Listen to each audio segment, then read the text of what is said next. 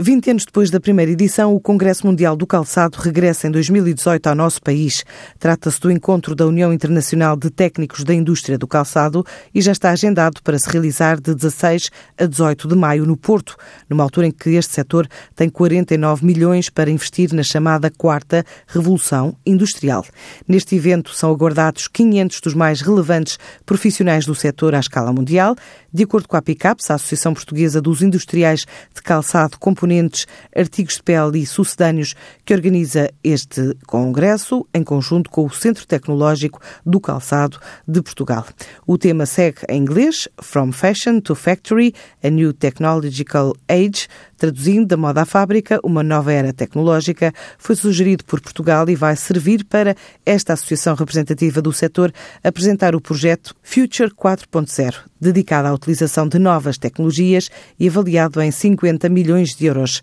O encontro pretende promover debates com oradores de mais de 15 países, desde a forma como a tecnologia digital está a transformar o comportamento do consumidor até à preparação de empresas para a nova revolução digital ou interligação de modelos de negócio tradicionais com as vendas online, entre outras reflexões. Nesta altura, a Picaps, fundada em 1975 e sede no Porto, representa a fileira do calçado, incluindo a indústria de componentes, também artigos de pele e comércio de bens de equipamento, sendo constituída por 1.834 empresas de um setor que registra um volume de negócios superior a 2 mil milhões de euros.